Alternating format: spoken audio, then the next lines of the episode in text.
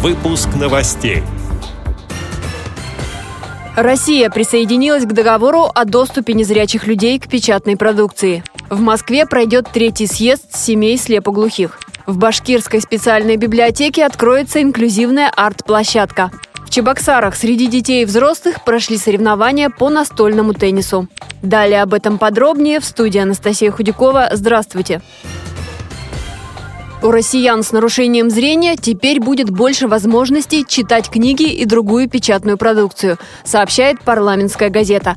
Правительство России одобрило проект федерального закона о присоединении к Маракешскому договору. Этим договором устанавливается, что без согласия обладателя авторских прав специально уполномоченные правительствами двух стран органы могут распоряжаться изготовлением экземпляров произведений в доступном формате и предоставлять их безвозмездно. Также можно будет производить международный обмен произведениями. Положения договора распространяются на текстовые произведения, нотные записи и аудиокниги. В Москве сегодня состоится третий съезд межрегиональной общественной организации «Сообщество семей слепоглухих».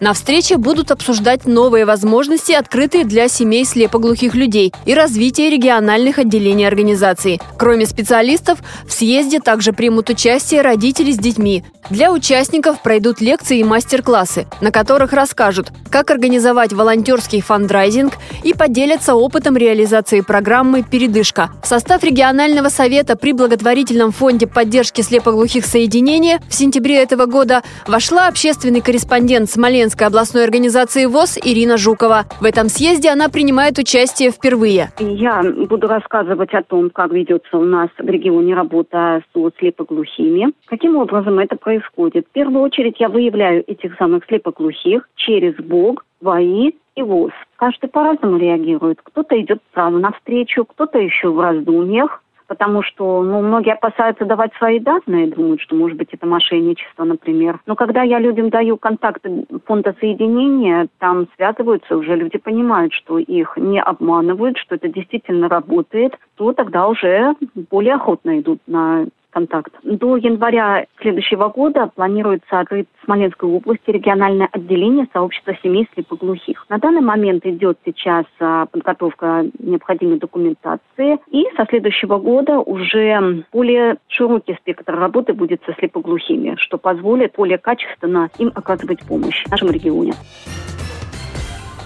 В Башкирской республиканской специальной библиотеке для слепых завтра будет работать инклюзивная арт-площадка. Гости смогут увидеть выставку поделок из дерева, ткани, бисера и природных материалов. Их выполнили авторы с инвалидностью по зрению и без, а также мастера с одновременным нарушением слуха и зрения. Кроме того, на выставке будут представлены гравюры с видами старой Уфы, фантазии на темы известных литературных произведений, натюрморты. Все это курсовые работы студентов художественно-графического факультета Башкирской Башкирского педагогического университета. В экспозиции также имеются и рельефные работы. Это штампы для изготовления представленных гравюр, выполненные на линолеуме.